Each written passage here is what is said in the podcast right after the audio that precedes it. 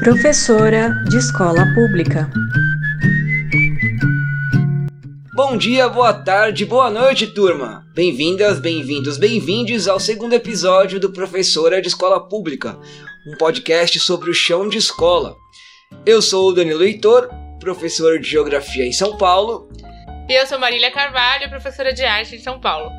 Lembrando que professora de escola pública vai sair igual ao seu salário, todo último dia útil do mês, mas sem descontos.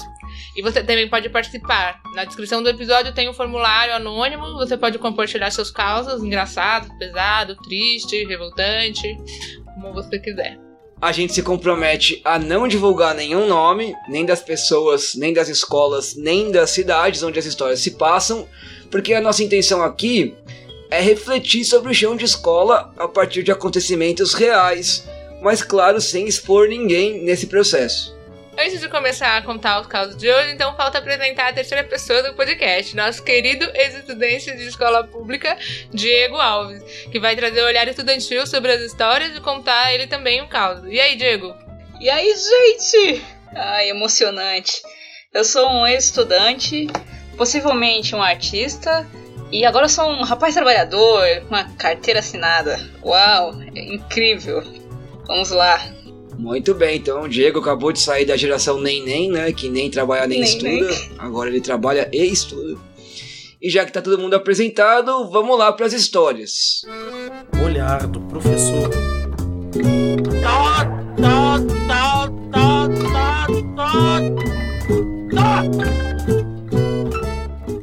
Quem começa contando o caos hoje sou eu. E o tema do nosso podcast, nesse segundo episódio, é gênero, como você que está ouvindo já deve estar sabendo, porque está escrito aí né, no título do podcast do episódio. Né? Enfim. O caso que eu vou contar é de uma professora que escreveu para a gente via formulário. Claro que ela vai permanecer anônima. Vou ler um, com alguma entonação aqui o que ela escreveu para a gente. Eu sou professora de educação física na rede pública há três anos e esses causos são da época em que eu atuei como professora substituta. Bom, professora de educação física é sinônimo de futebol, certo? Errado. Para mim, educação física é muito mais do que isso e esse é um grande problema. Eu comecei a entrar para substituir colegas nas turmas do sexto ano com frequência. Então eu resolvi desenvolver um projeto para discutir desigualdade de gênero. As transformações hormonais, as cobranças sociais de gênero e as desigualdades começaram a ficar cada vez mais marcantes nas turmas e eu achei que era importante discutir o tema. Escrevi o projeto com justificativa, objetivo, sequência de ações e até produto final a ser escolhido e desenvolvido pelas turmas. Como eu não utilizava a quadra, já que o professor regente estava por lá, eu desenvolvia o meu trabalho na sala de aula. A atividade era a seguinte: eu desenhei um corpo de criança do sexo masculino e um corpo de criança do sexo feminino, com seios e genitálias cobertos. Colei cada cartaz de um lado da lousa e disse: Escrevam o que vocês quiserem, o que vocês estiverem pensando, o que vocês sentem quando olham estes dois corpos. Foi um festival de xingamentos ao corpo feminino e de cuidados ao corpo masculino. Muitos palavrões também apareceram ao redor da figura feminina. A gente conversou sobre o que eles escreveram em todas as turmas e foram trocas super ricas. Em uma delas, no decorrer do processo, eles decidiram elaborar um informativo contra a violência de gênero, explicando o que era o que fazer e como procurar ajuda. Mas na outra, a assistente de direção me chamou. Olha, recebemos um pedido de análise de denúncia na diretoria de ensino. Explica pra gente do que, que essa mãe aqui tá falando. Eu li o e-mail da pessoa que recebeu a denúncia e por acaso a supervisora da escola, que eu desconhecia, apareceu por lá e escutou a minha explicação. Me denunciaram por doutrinação de ideologia de gênero ou algo do tipo. Esta maravilha né, dos tempos modernos. Nem me lembro mais. Eu contei tudo, desde a minha avaliação da situação até a escolha do tema, a escrita do projeto, os objetivos, o passo a passo e como o projeto estava se desenvolvendo em todas as turmas. A direção e a supervisão acharam tudo adequado e pediram para eu encaminhar o projeto. No mesmo dia eu encaminhei e dois dias depois a mãe apareceu lá. Evangélica, bolsonarista e estudante de pedagogia disse que não era papel da professora de educação física falar de corpo humano. A assistente de direção disse que corpo humano é conteúdo do terceiro ano e que eu estava super adequada. Fundamentou meu trabalho, me fortaleceu e tudo mais. A cada argumento dela, uma resposta clara e bem fundamentada até ela chegar na tal da ideologia de gênero. Aí eu perguntei a ela: o que é ideologia de gênero? A resposta foi: você escreveu palavrão na lousa. Você fica doutrinando. Eu não quero mais que o meu filho assista a sua aula. A direção então fez ela assinar um documento de que se responsabilizava por não garantir o direito à educação do seu filho, e hoje esse menino, branco, de olhos claros, extremamente inteligente, é um garoto de 14 anos com comportamentos nazistas. Fim de causa. Vocês querem comentar primeiro? Puta que pariu! Ótimo comentário, muito bem embasado, Diego. Ah, eu tava anotando aqui uma coisa que eu, eu fico pensando, né? Mas que porra é a ideologia de gênero? E a explicação dela foi escrever palavrão na lousa. Então, tá aí pra quem não sabia, é, é sobre isso. É, nossa, eu fiquei pensando em muitas coisas também. Primeiro, no começo, eu pensei, que mulher corajosa de, sendo professora de educação física, dar aula na sala de aula. Porque é, o maior inferno. Eu já fui professora substituta também, né, na, na prefeitura a gente chama de módulo.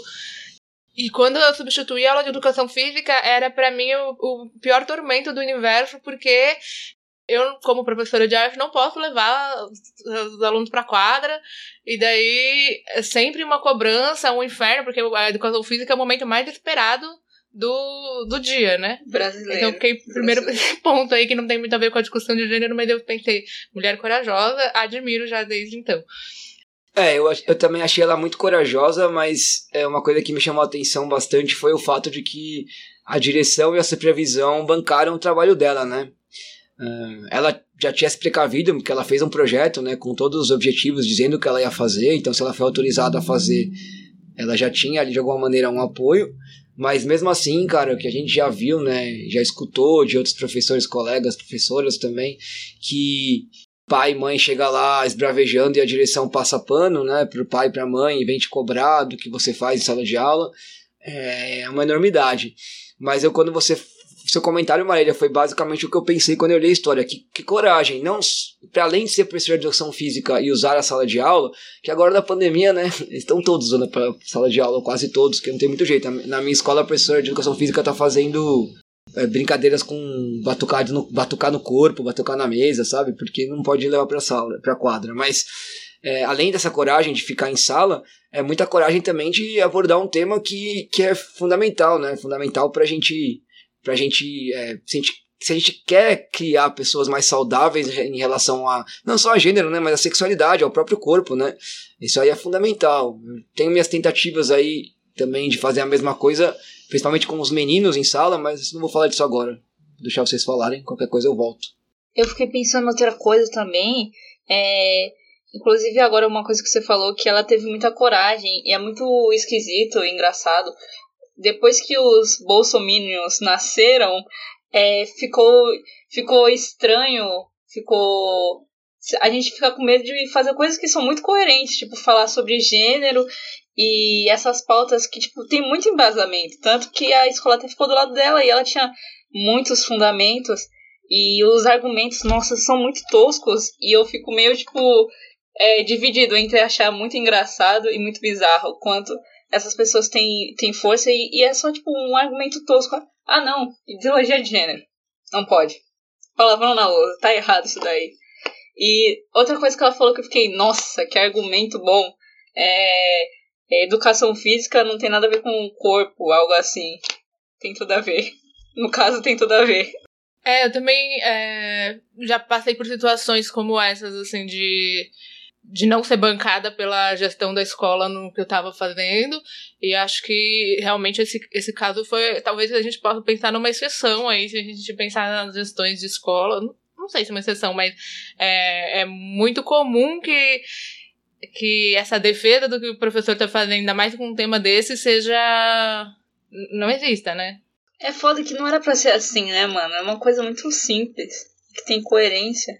Pois é. E eu também pensei nesse, no que ela fala da, da educação física ser aula de futebol, né? É, isso também tem tudo a ver com, com a questão de gênero, né? A gente pensar que a quadra é o, é o único lugar na escola em que o, o, é o domínio do corpo, né? Todos os espaços de aula são umas salas de aula enfileiradas, que fica todo mundo sentado, e aquele disciplinamento dos corpos, né? A quadra é o único lugar é, em que o, o corpo está em movimento, basicamente.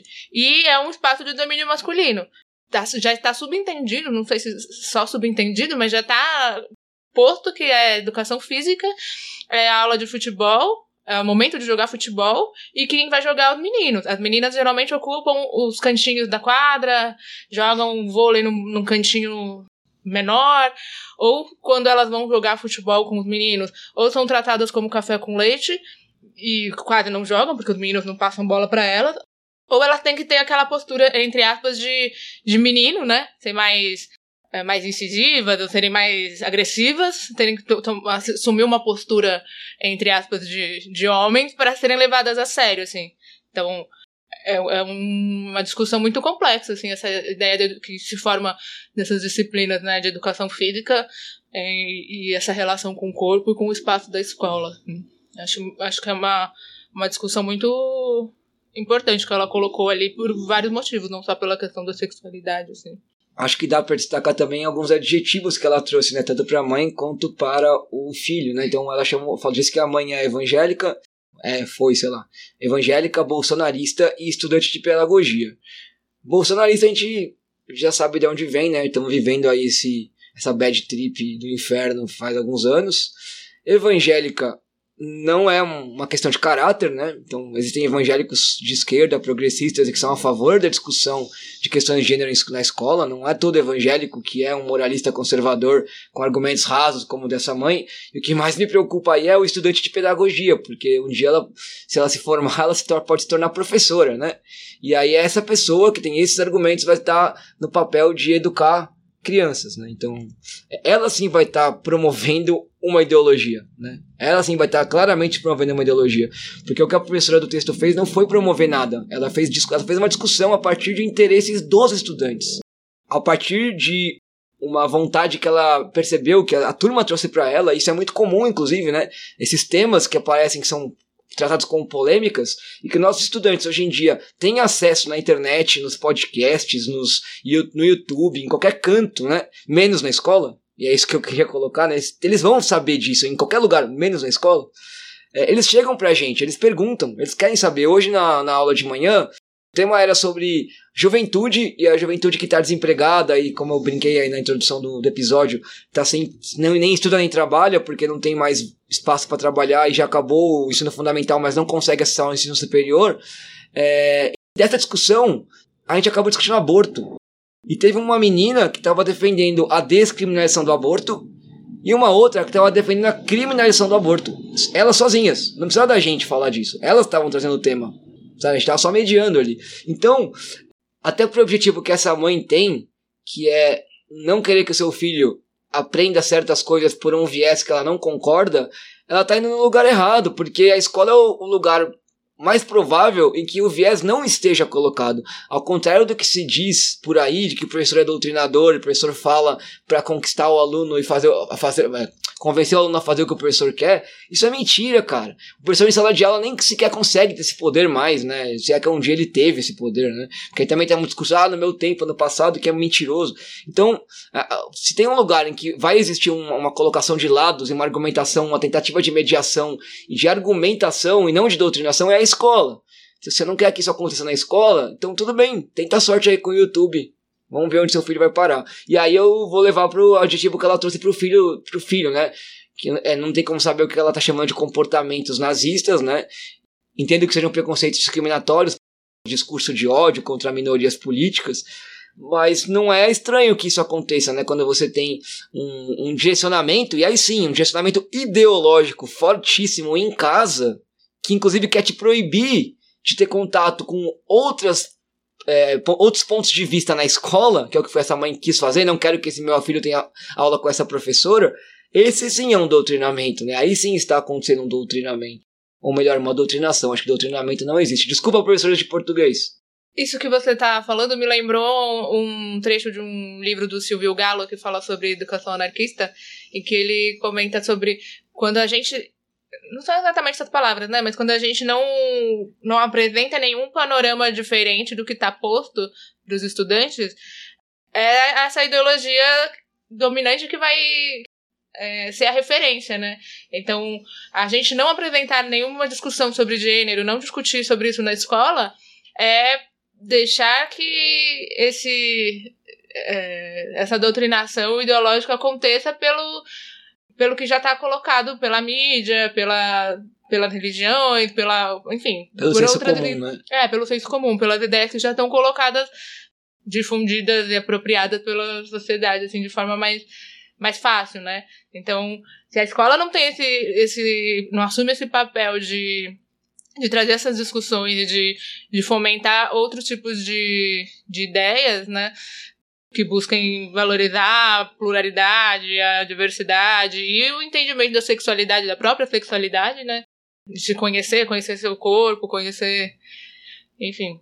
Bom, esse é um assunto que daria 450 horas de podcast, mas como a proposta do professor de escola pública é ser curto, ser um podcast curto, então a gente vai passar para o segundo caso, onde com certeza falaremos um pouco mais de questões como essa.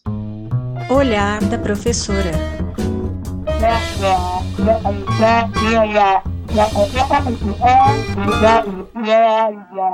Vou contar o caso da professora Suzana, que também nos escreveu. E agora esse caso vai mudar um pouco a perspectiva de pensar o gênero na escola, sob o ponto de vista dos, da professora, né? E ela nos coloca uma questão assim de, de pensar como o corpo das professoras mulheres estão muitas vezes expostos na escola. Aí ela dá alguns exemplos, assim, não foi um, um caso complexo, mas são alguns exemplos. Ela chegou nova numa escola e aí, depois da aula dela, uma professora falou: Ah, os alunos do sétimo A estavam falando como a professora nova era gostosa. E aí ela ficou horrorizada, assim, olhando pra professora, pensando: E aí, o que você respondeu? E aí a professora terminou a frase dizendo: Ah, mas não liga não, porque eles são retardados. O sétimo A é a sala dos retardados. É, um outro momento foi que ela fez uma autoavaliação final numa turma de nono ano e colocou algumas questões para os estudantes responderem, é, dizendo o que, que eles acharam da, do que eles tinham feito durante as aulas, na disciplina, o que, que eles mudariam, o que, que enfim, autoavaliação, né? E o que, que eles é, sugestões de coisas que poderiam ter sido diferentes. E aí uma, uma menina perguntou, professora, posso escrever qualquer coisa aqui? E aí ela falou, qualquer coisa que tenha a ver com a aula, sim.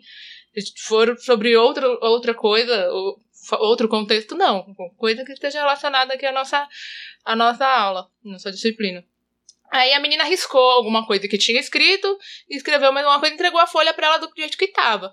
Com Uma, uma palavra rabiscada, assim. Aí quando ela pegou, ela conseguia ler o que estava escrito, que a menina tinha escrito antes de fazer a pergunta. E ela tinha escrito assim: a professora devia usar um sutiã pelo amor.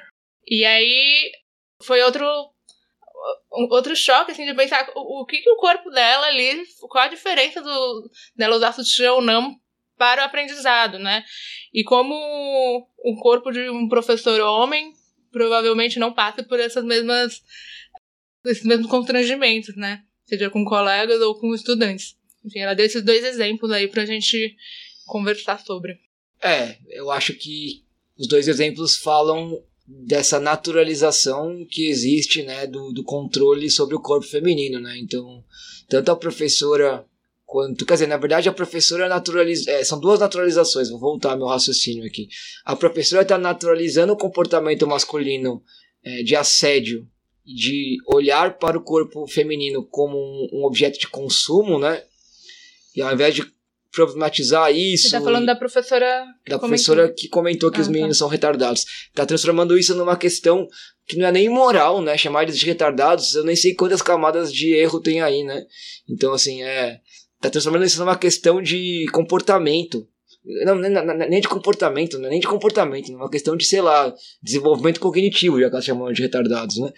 É como se crianças, homens, é, meninos, todos eles que não são retardados, não fizessem esse tipo de comentário, né? Então o problema não tá em se eles são e aí o que ela tá chamando de retardados provavelmente são alunos que são desobedientes, né? Alunos que não são são indisciplinados e não é essa a questão, né? Não é essa, acho que não é essa, não era isso que a professora Suzana estava esperando quando ela perguntou para a professora que contou para ela o comentário eh, tivesse feito.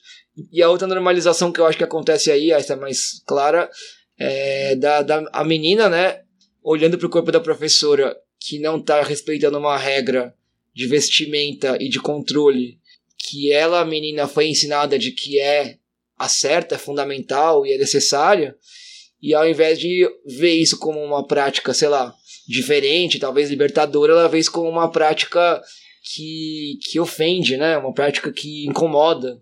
Como pede para colocar o sutiã pelo amor. E aí eu acho que dá para perceber o quanto que tá normalizado né, esse comportamento. E é muito louco, porque é muito, quase sempre, quase sempre não, sempre, sempre, vou falar sempre. A solução é mudar o comportamento, mudar a vestimenta, mudar a forma de agir, a forma de ser da professora mulher e não de alguma forma criar um espaço pedagógico educativo de mudar o comportamento e a forma de agir dos meninos e colocar para as meninas que o corpo é delas, né? E que elas podem lidar com ele de várias maneiras, com sutiã, sem sutiã, e não é, isso não importa para os outros, a não ser para elas mesmas, né? Enfim. Momento provocações. Agora eu vou trazer um contraponto. É, primeira coisa que eu pensei ouvindo isso, como, como ex-estudante, é foda, mano. Pensei isso, é foda, mano. É um contraponto. Porque, assim, vestimenta, Maria, Maria falou assim, né, o, que talvez com o professor não teria todo esse, esse problema. Só que aí eu lembrei de um, um caso que aconteceu comigo, que tinha um problema muito sério com o professor que ele tinha uma. ele usava uma calça de moletom que deixava uma protuberância ali que incomodava um pouco. Vergonhoso! Vergonhoso! É, hashtag pra cego ver. O Mandy acabou de tampar o rosto e a Marília saiu da tela. Então, realmente, tá todo mundo envergonhado de só de pensar nessa situação. E era uma coisa bem desconfortável. E foi uma treta, assim, que foi pra diretoria, assim, ó, oh, então tem como ele usar uma calça jeans que tá muito foda? Aí depois a gente acabou resolvendo. Sim, sim, e tem isso, né, porque talvez uma provocação para deixar aí para quem tá ouvindo, não sei se a gente discute isso agora ou não, mas se a escola precisa ter um, uma, um tipo de vestimenta, eu queria falar de um jeito mais bonito. Como é que, como é que fala isso de um jeito mais bonito? sem usar a palavra tipo. Uma regra de etiqueta, uma regra de vestimenta, sei lá. Um código. É... Um código. Como chama aquilo? Quando você recebe um convite para uma festa, tipo traje, o traje. É- traje. Então, o traje tem um, é rigor. Tem um, tem um nome isso, esqueci agora. Não. Dress code, dress code, dress code, é isso. Código, é, sim, é sim. código de vestimenta, código de vestimenta. Então, a provocação que não sei se a gente vai discutir aqui, talvez fique para quem tá ouvindo, só que talvez a escola precise de uma, um código de vestimenta, sim ou não? É uma grande questão. Olha, eu acho que existe um código de vestimenta em relação ao, corpo discente, né, aos estudantes. Muitas escolas são é obrigatório o uniforme. E é bom a gente lembrar dessa da origem militar do uniforme, né? Uma tentativa de uniformizar os corpos, de pausterizar as pessoas, assim. E acho que o uniforme cumpre bem essa função. E com relação ao corpo docente, cumpre bem essa função, tava, ficou claro o que eu falei? Sim. Tá.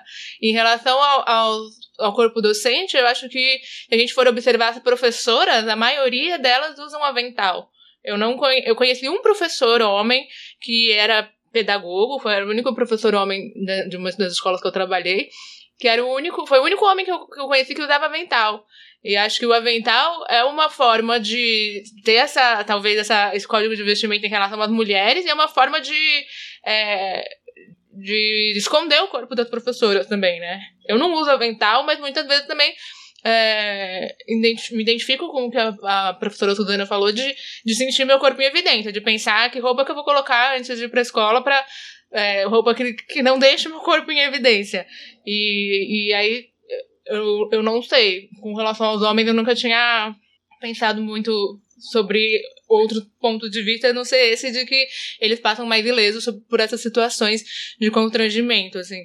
Mas eu não sei se vocês querem fazer essa discussão agora, mas eu, eu, não, eu não acho que deveria ter um código de investimento. Eu acho que a gente deveria discutir sobre, sobre essa naturalização da, da objetificação do corpo da mulher, sobre, sobre os corpos, né? Sobre essa discussão que a professora. Suzana? Não, não a do primeiro caso. Eu não, eu não coloquei nome. Ela não dela. colocou o nome, né? A, do primeiro caso é, que ela traz, né? De, de, de trazer para a escola essa discussão sobre sexualidade. E aí talvez isso caiba não só para os estudantes, mas para os professores também, né? Porque também pensar como muitos professores, já vi muitos casos de professores homens que assediam alunas, é, ou, ou já fui assediada por professores também. Então, acho que tem muitas, muitas coisas que que precisam ser debatidas na escola e que não são, né? São ignoradas, fazem de conta que são problemas é, alheios, né? Coisas fora da escola, mas estão lá. Nossa, então, eu até lembrei que o, esse professor, ele, ele usava, né, sua calça, né, moletom e tal. Aí ele não queria usar uma calça jeans. E obrigaram, obrigaram ele a usar um avental. E eu não sei por que os professores não usam avental. O avental é um adereço que me lembra um cientista, eu acho tão bonitinho. Parece, é, muito esti é muito estilo e realmente agora eu lembrei que só as professoras que usam, né, na maioria das vezes. E ele não, não queria usar, ele queria ficar lá com sua calça de moletom, enfim. É, eu, eu já, quando eu dei aula num cursinho privado, eu fui obrigado a usar avental. Mas eu só, eu chegava na porta do cursinho, eu colocava, dava minha aula, saía e tirava. E eu, eu odiava aquilo, porque eu sempre odiei que cagassem regra para mim como me vestir, né? Mas assim, Diego, eu acho que sim, tem que ter acordo sobre como se vestir na escola, com certeza, como tem em todo espaço, né? A gente sabe os, o jeito de se vestir, os espaços em que uma vestimenta é apropriada ou não. O que eu acho complicado é quando a escola é, pauta esses acordos, uh, na, na, na, de novo, na, reafirmando uma, um, um sexismo, né? Então, reafirmando proibições para o corpo feminino e permissões para o corpo masculino. Então esse é o problema porque eu, que eu coloco. Sim, te, temos que ter acordos. E, a, e aí, o problema é acordo. Acordo não é imposição. Né? Acordo é acordo. Não é imposição que vem de cima para baixo de qualquer jeito porque sim. Quando, muitas vezes o discurso de as meninas não devem usar saias mais curtas do que tal, porque a escola não é lugar disso. Acontece, esse discurso acontece porque quando as meninas usam uma saia curta é, e os meninos olham mais, você obriga a escola a ter que trabalhar essa situação. Você tem que, ó, o menino tá olhando pra menina, tá falando groselha pra ela. E como que a escola trabalha essa situação? Ao invés de trabalhar, menino, ela tem direito de usar saia e você não pode fazer isso, isso não é um comportamento adequado na escola, ele fala pra menina que usar a saia não é um comportamento adequado na escola. Porque, ah, tá vendo? Aí depois a menina comenta, você reclama. Não, cara, eu reclamo mesmo. Tá pedindo. Porque ele não tem como comentar. E é o que a escola tinha que fazer é dizer para ele que ele não deve comentar. Né? Então, é, que ele não tem direito de fazer uma exposição pública do meu corpo sem a minha autorização. Como ninguém tem direito de fazer do dele. Né? Então, sim, tem que ter acordos. Eu acho que tem que ter sim acordos. É, mas eu acho que quando os acordos não são é, exatamente acordos, são apenas reproduções de códigos aí que são sexistas, são machistas, são opressores para as mulheres fora da escola, e a gente traz isso para dentro da escola, a gente está só, é como a Maria trouxe a questão do Silvio Galo antes, né? Quando você não é, traz outras perspectivas, você está trazendo, o que você está fazendo é permitir que a perspectiva dominante continue sendo dominante, continue sendo a única, continue sendo a ela que está educando, ela que está moldando os comportamentos ali. Então aí, é aí que eu acho que está o problema nas histórias que a professora Suzana trouxe, né? Não é exatamente no, no que, o que as pessoas estavam vestindo, mas no que os conflitos geraram de discussão. Ao invés de gerar a discussão sobre o conflito, gerou a discussão sobre o que a professora estava fazendo. E aí, que pra, aí, aí para mim que está é, a principal parte do problema. É, aí tentando levar, fazendo um gancho que a Marília falou, é, isso, é, isso é de alguma maneira uma naturalização do assédio, no final das contas, né? É, ou, ou, melhor, é naturalização do discurso de que o assédio é culpa das mulheres, a culpa de quem não se comportou como deveria. Sendo que quem não se comportou como, quem, como deveria é o assediador, né? Então, é uma hum. inversão brutal. Né? É, é, a manutenção dessa inversão. Aí eu me lembrei, só pra talvez dar uma suavizada aí na história, uma história da minha tia. A minha tia, quando era estudante, era muito, vamos dizer, indisciplinada. E aí, né, uh, um belo dia, tinha essa regra aí, uniforme, militar, estamos falando da década de 60, né, em São Paulo. E aí não podia ir com saia acima de, do joelho, eu acho. E ela foi com a saia acima do joelho. Resultado, tomou uma suspensão de três dias. Ela pegou o amigo dela, o melhor amigo dela na classe e falou assim: Olha, eu vou te dar meu uniforme. Eu quero que você, por favor, coloque em cima da minha mesa amanhã. Se alguém perguntar o que, que aquele uniforme está fazendo ali, você pode falar que eu que mandei para a escola meu uniforme, já que o mais importante na escola é o uniforme, então eu estou mandando meu uniforme para ele poder estudar. E o cara foi lá e fez isso. O resultado foi que o cara também foi suspenso e ela foi ganhou mais alguns dias de suspensão, mas eu achei uma provocação genial. É muito bom. Então, é, só tentando trazer um caos um pouco mais leve. Nossa, militou. É isso. Oi? Militou. Militou. Muito Militou, Subversiva. genial, essa tia. Muito subversiva sua tia. É. Logo nos anos 60, mano. Perfeito. Ah, uma última coisa que eu, não tinha pensado nessa situação do, do professor homem e da, do moletom que o, que o Diego trouxe, assim, pra mim era, era um professor, o corpo do professor homem sempre passa despercebido, assim, é, e pra mim foi uma... Nesse um- dia não passou. Mas, é, pra mim foi um, um- um- realmente um outro ponto de vista pra, pra pensar, assim, que situações que esse corpo masculino também pode estar em evidência, assim. Mas tem... tem- a Bell Hooks fala num, num texto dela que como o, o corpo dos professores, de uma forma geral, né, homens ou mulheres, não são muito é, pensados, né, nesse espaço da, da escola, da sala de aula, assim. Ela, fala, ela, ela comenta uma coisa que eu sempre penso, que ela fala, eu não, quando eu comecei a dar aula, eu não pensava como as minhas professoras antes faziam quando queriam ir no banheiro, por exemplo. O nosso corpo é tipo, a gente, a gente tá lá pra ser um. É, como se a gente fosse parte da. Da arquitetura da escola, assim, não parece que você é uma, uma pessoa que tem, tem vontade, tem desejo, tem necessidade. Então, você tá na sala de aula, você tem vontade de mijar, o que, que você faz? E aí ela se pergunta, o que, que as pessoas que dão aula pra mim faziam quando elas tinham vontade de ir no banheiro? E pra mim isso também é uma questão. Tipo, eu lá no meio da sala de aula, me dá um, um aperto lá, fico tomando água que nem louca. Agora não, porque máscara, né? Mas fico tomando água que nem louca lá. E, e como o nosso corpo é, é- precisa ser apagado desse espaço da escola. assim, gente- o corpo é uma, uma questão assim, que deve passar o mais despercebido possível que a gente não preste atenção, que a gente não fale sobre e que todo mundo fique em paz com isso. Só duas últimas coisas, já que você trouxe a Bell Hooks. Primeiro, você que está ouvindo, leia Bell Hooks, leia Silvio Galo, dois autores que a Marília trouxe muito bons para pensar a educação em sala de aula.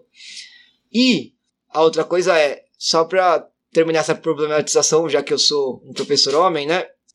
Acho que tem uma diferença importante aí no caso da Suzana e do professor do Diego, que é o professor homem, nosso corpo normalmente passa despercebido, né? E ele ele tem que ele, ele teve que propositalmente ou não, né, sei lá se ele gosta de uma calça mais apertada, mas ele, ele teve que usar uma vestimenta que exagera, né, na- ao mostrar o corpo dele para ser notado. E ainda assim, é, esse notar não foi um notar de desejo, né, como você mesmo trouxe, Diego, foi um notar meio de repulsa, né?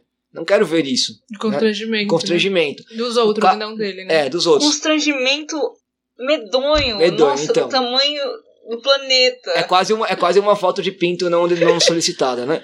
E no caso da professora Suzana, não é que ela tava sem é, sutiã, pelo que a gente entendeu da, da questão dela, do texto dela, não é que ela tava sem sutiã com uma blusinha colada propositalmente mostrando os, o- os seios dela, né? Mostrando a, a forma do corpo dela, porque ela queria muito mostrar pra ser notada. Ela apenas estava sem sutiã, sabe? Com uma blusa larga, mas sem sutiã.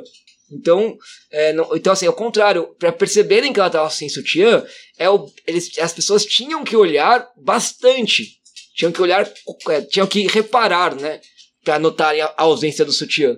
Então, ao contrário do, do caso do professor, que ele tava, mano, ab- absurdamente mostrando, absurdamente não, né, tava mostrando o barato ali, é, sem, mesmo Sim, que você não era quisesse. absurdamente. Não, era absurdamente mesmo.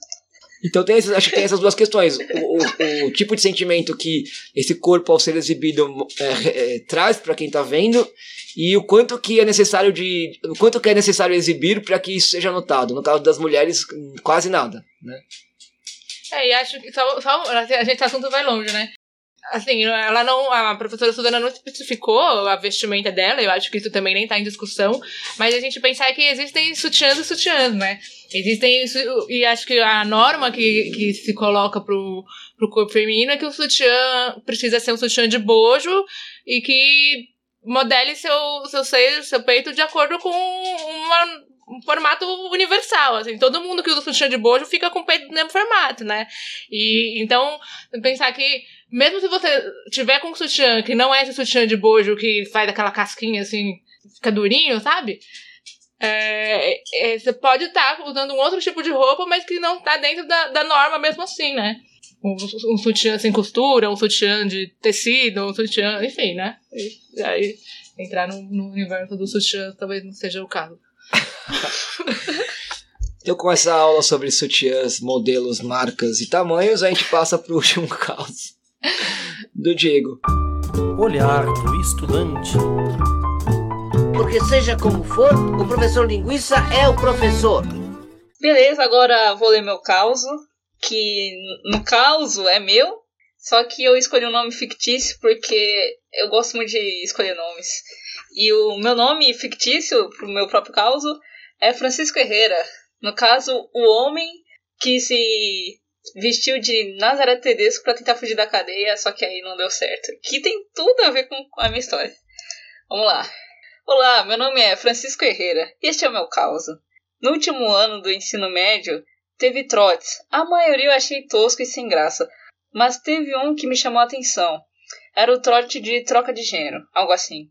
No começo eu pensei que seria chato, mas depois achei interessante ver como meus amigos iriam se comportar se fossem do gênero oposto. O que aconteceu foi que a interpretação de homem das meninas foi um arquétipo de um cara bem machista que assediavam as meninas, no caso, os colegas da turma de maquiagem, que nas suas interpretações traziam muitos trejeitos femininos e muita maquiagem. Fiquei pensando em como participaria sendo um rapaz trans no armário. No final das contas, resolvi pôr uma maquiagem bem chamativa e um bigode falso, mais feio que eu podia achar. Fiquei parecendo um Fred Mercury. É isto. E, nossa, mano, eu fiquei pensando muito assim, o que, que eu podia trazer que fosse algo assim diferente, que as pessoas podiam pensar nesse trote. Só que eu fiquei viajando muito e eu acabei escolhendo isso, sabe? E eu lembro de algumas coordenadoras falando: Nossa, essa é a sua interpretação de, de homem? Só homem usa maquiagem? Aí eu falei: Usa? E como foi a reação dos seus colegas? Nossa, então, é, eles acharam engraçado. E eu acho que quem, quem ficou pensando mais e achou mais profunda a minha interpretação, eu acho que foi os professores mesmo, sabe? Eu lembro que tinha algumas interpretações. Lembro de um menino, na verdade, que ele não mudou nada, tipo. Porque eu achava muito engraçado isso, que ao colocar um shortinho e botar um batom, eles traziam uns trejeitos que surgiam assim, dos maiores arquétipos que você conhece, sabe? E tinha um menino que ele só ficou de perna cruzada, que ele já sentava assim todos os dias, e tava de batom só, ele não mudou nada. E eu achei bem interessante, sabe? Principalmente as meninas. Porque a visão de homem que elas tinham, a maioria, eram, eram homens machistas que ficavam assediando. E, nossa, e eu fiquei pensando que isso podia ser uma experiência delas, sabe? Esses são os homens que, ela, que elas conhecem. Não dá pra dizer que elas estavam erradas, né? Erradas elas não estavam. Você, eu tô pensando aqui, eu não tive experiências, eu acho, com estudantes é, homens que usassem maquiagem ou que usassem algum tipo de adereço que é normalmente imputado às mulheres, né, às, às estudantes mulheres, assim. Mas eu tive um estudante trans, só que eu tive muito pouco contato com ele porque é, ele transicionou durante as férias e foi para a turma da noite, né? Então eu não, não, não convivi com ele depois da transição, só antes, mas eu entendi bastante depois que ele transicionou os motivos de vários comportamentos que ele tinha na, na minha. Na, não só na minha aula, mas na escola, assim, né? Ele era um estudante é, pouco. pouco se engajava nas atividades, estava sempre meio quieto no canto. E eu entendi que tinha algo a ver com, com, esse, com essa questão que ele estava passando, né? Que ele estava se, se descobrindo, se encontrando ali um lugar para ele, um lugar no mundo. É, e causa, o que eu tenho para contar, talvez para comentar que tem um pouco a ver com isso, não tem a ver com escola, né? Eu toquei, eu toquei numa banda só com mulheres no começo dos, dos anos 2000, né? 2006, 2007. E nessa banda começou com uma brincadeira, né? Elas disseram que eu também ia ser uma mulher, seria legal se fosse uma mulher também. E aí eu me vesti, assim, me vesti, né? Bem esse rolê aí, é, esse arquétipo. Eu coloquei uma, um vestido e uma peruca, né?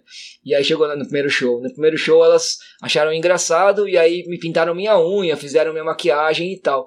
E eu gostei dessa, primeira experiência. E aí eu fui eu me aprofundei a experiência. Então eu, eu me depilei inteirinho, eu comprei algumas peças de peças de roupa femininas para usar no show. E aí eu gostei de maquiar e de pintar e virou uma personagem mesmo, né? Uma pessoa me disse que eu que aquilo era cross-dressing. Até então eu nunca tinha ouvido falar sobre isso, né? Mas o que eu tinha entendido, não, o que eu entendi na época é que era, eram pessoas que gostavam de se vestir com peças de roupa é, do outro gênero, mas que não, não eram pessoas trans, não eram travestis, não eram pessoas que, que tinham uma questão de, de mudar de gênero, mas apenas uma questão com a, com a vestimenta, né? E eu me sentia bem. Só que eu escutava, era bem isso, né? O que gerava. Eu tô falando de uma banda punk, né? Num meio que é, se orgulha por ser anarquista, por ser progressista e tudo mais. E o que eu escutava nos shows eram comentários tão conservadores quanto eu escutaria num boteco, sabe? Assim. Então eram coisas, espantos e comentários assim. Acho que o pior, o pior não. O que mais me marcou foi um, uma, um, um cara que falou assim: quer falar de política e se veste desse jeito? Então, assim, como se a forma como eu estava vestido me impedisse de falar de política, não me, me deixasse. Eu não, não era mais uma pessoa a ser levada a sério por causa daquilo, né? Mas na escola, eu não tenho histórias com, com estudantes desse jeito. O que eu acho dessa história, Diego, é que. Não sei, você falou que era um, um, rapaz trans saindo do armário, né? Isso quer dizer que você ainda não tinha. Não, eu tava, eu tava dentro do armário ainda. Então você não tinha ainda se colocado pros seus colegas, ninguém sabia. Então, sabia. Eu acho que, sei lá, três professores. Três, ou na verdade todos sabiam e eu, e eu que não sabia que todos sabiam, mas que eu sabia, agora ficou muito confuso, mas que eu, que eu, tinha, eu tinha contado, tinha sido uns três, e ah, meu grupinho de amigas, sabe? E que sabia, o resto da turma não, porque eu não, tinha muito contato. E esse negócio que você falou do da pessoa trans que não se não participava muito das aulas, eu acho que é, talvez seja porque, assim, sem querer entrar muito nesse assunto, mas às vezes eu não queria que as pessoas dissessem meu nome, então eu não tinha muita vontade de participar, porque as pessoas iam, iam lembrar do meu nome, que eu não gostava, e em geral, assim, pela minha percepção, aquelas pessoas não entenderiam eu era trans. Aí, e eu gosto muito de falar, e sou meio extrovertido e palhaçada, gosto muito de palhaçada. Só que tem, tinha isso, entendeu? Aí eu ficava meio, meio quieto mesmo, meio, meio, fechado. Tinha umas pessoas que eu nem sabia o nome. Tipo, dois anos estudando com as mesmas pessoas, nem sabia o nome. E outra coisa também que eu queria falar é que se você é, se vestia como mulher pra uma performance artística, então eu acho que você era drag queen. E eu fiquei imaginando você, tipo, no o Twi Twisted Sister, sabe? Começou assim com as roupas tudo tosca, mas aí depois foi, foi melhorando. é, eu tô pensando aqui algumas coisas de como a escola lida com isso, né? Que só no momento. Isso que a gente. Acho que tem que fazer um gancho também com, com o caos anterior, assim, que a gente falou do uniforme, da roupa, da forma de, de, se vestir e também de se comportar na escola, né? Então, só no momento que era um, um dia típico na escola, em que as pessoas têm é, liberdade para ser outra coisa do que elas estão acostumadas a, a ser no, no, dia a dia, trocar de papéis, né? Tentar mudar o seu lugar, é, calçar outro sapato, não é? E, e, no seu caso, colocar essa discussão, mesmo que de uma forma indireta, né? Mas você deu uma, uma confusão ali na cabeça das pessoas, né? Mas aposto, aposto, não sei, mas é, imagino que essa discussão não tenha saído desse dia, né? Essa confusão que você pode ter causado colocando bigode e maquiagem. Pessoas, ó, oh, mas meu Deus, homem não usa maquiagem. Ou, sei lá, mulher de bigode, o que, que tá acontecendo, né? É, isso deve ter ficado restrito àquele momento, a um dia típico da escola. Ou talvez um ou outro professor que você falou que, que ficaram pensativos sobre isso podem ter trazido essa discussão mas, de novo, é a escola se omitindo em relação a, a, a isso, né? Mesmo que é, não só pela confusão que você pode ter causado, mas também pelos estereótipos que, que apareceram, né? Tanto do, do, da forma como os meninos se vestiram de meninas e se comportavam como, como o que entende ser meninas e, e o contrário, né? E pensando também, lembrando de, de estudantes que, que eu tive uma. Bom, era turma de fundamental, era o oitavo ano, 12 anos, assim, bem, bem jovem, mas tinha uma menina que todo mundo falava, ai, mas ela parece um menino. Porque ela joga bola, porque ela se veste assim, porque ela se comporta assada, porque não sei o quê. E a menina ela não, não seguia muitas regras, ela batia a boca com todo mundo, ela enfrentava muitas pessoas, mas era muito difícil é, conversar com ela, assim, chegar nela e trocar uma ideia de boa, assim, ela era muito fechada, muito resistente, assim, pra, pra conversar. Assim, eu tentei algumas vezes, mas não tive, não tive sucesso. Assim, eu ficava pensando, como que a gente olha para essas pessoas, né? Estamos falando, estamos vendo uma menina, ela fala, ai, mas ela, ela age como menino, ela parece um menino, ela se comporta como menino. Mas tá, a gente vai ficar falando isso aqui na sala dos professores e, e, e como que a gente, como que a escola lida com isso, né? É, a gente discutir sobre o que significa ser menino, o que significa ser menina, né? Como essas construções são. Como a escola reforça essas construções também, né? Desde, desde a fila da fila no Fundamental 1 que separa menino e menina, um monte de mochila cor-de-rosa e mochila azul. De onde vem tudo isso?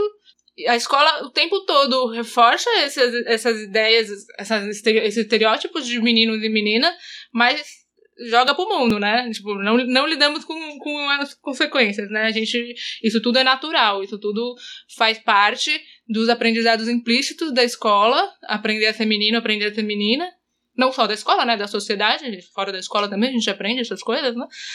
É, mas a gente não discute isso depois, lá pra frente, né? Quando, quando fica tão evidente esses estereótipos e essa, essa quase caricatura, né? De um, um, uma fantasia de menino que assedia, né?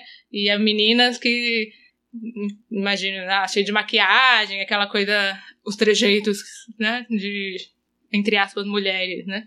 Acho que a gente deu a volta, hein? A gente deu a volta, voltou pro primeiro caos lá, a discussão sobre o papel da escola, né? Em, em, o que a escola tá fazendo em relação à discussão sobre gênero, sobre orientação sexual também, mas no caso aqui sobre gênero.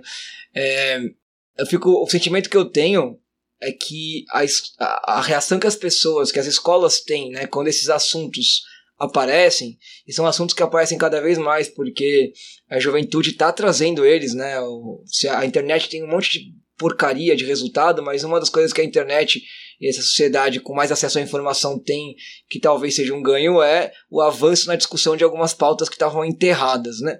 E o que a escola, a escola reage como se fosse uma velha é, não vou usar uma velha porque vai ser um estereótipo de gênero, né? Como se fosse um velho sentado numa cadeira de balanço com preguiça de levantar, sabe? Porque vai dar muito trabalho levantar da minha cadeira de balanço do meu lugar aqui de conforto, né? Então, é, e ao contrário, quando a escola tinha que ser outro espaço, tinha que, tinha que ter a disposição contrária, né? Se a função da escola é educar, e se os tempos atuais, nos tempos atuais, a educação passa por discutir essas pautas, passa por formar pessoas prontas para lidar com isso quando elas saírem da escola, se esse é o lugar, a escola serve para isso, então ela tem que discutir essas coisas, ela não pode ficar se negando e falar, não, isso aqui não é, isso, não, isso aqui não cabe na escola. Como que não cabe? Se não cabe na escola, cabe onde? Não é na igreja que vai caber. Na família vai caber só a visão da família.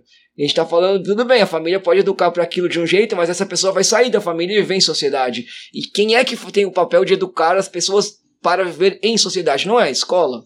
Então eles têm que estar na escola. Eu lembro de uma discussão que aconteceu nas salas dos professores, que era nesse sentido, não lembro qual escola eu estava, mas era nesse sentido de que as pessoas estavam dizendo que é, fora da escola os alunos não faziam isso, só faziam dentro da escola. E por que, que era, por que, que a gente que tinha que cuidar, né?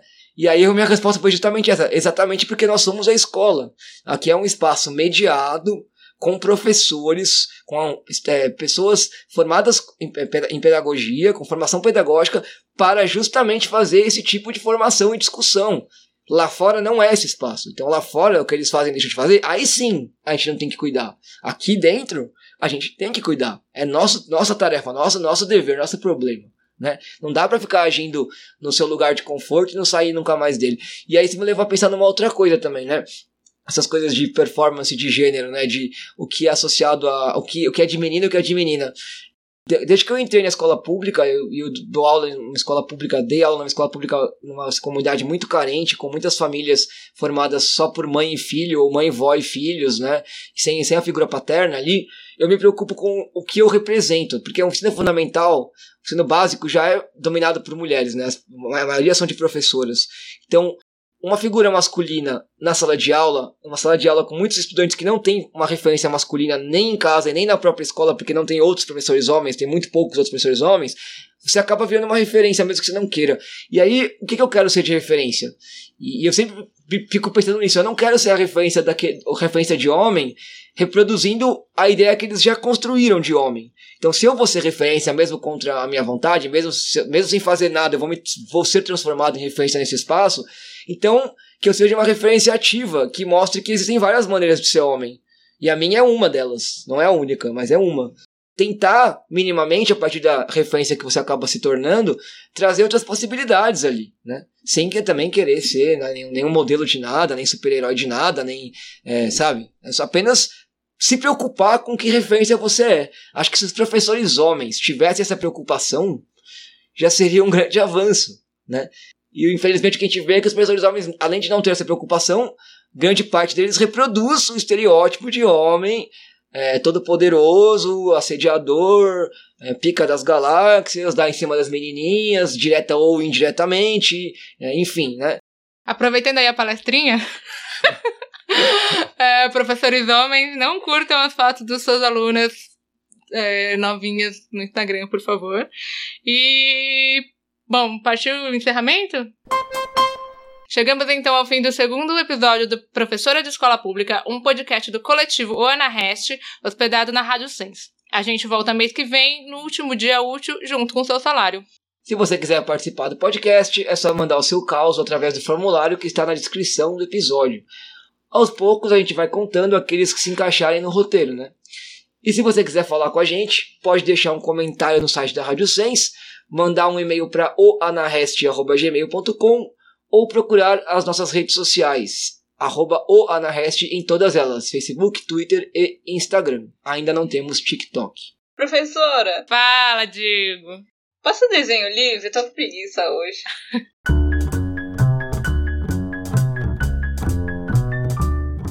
pode brincar nessa parte do pátio, é muito perigoso, vocês podem estragar as plantas! E nem pode brincar dentro da sala se não estraga a sala! E nem na quadra de basquete se não for jogar basquete! E uh, jogar basquete estraga a quadra de basquete também, então não pode!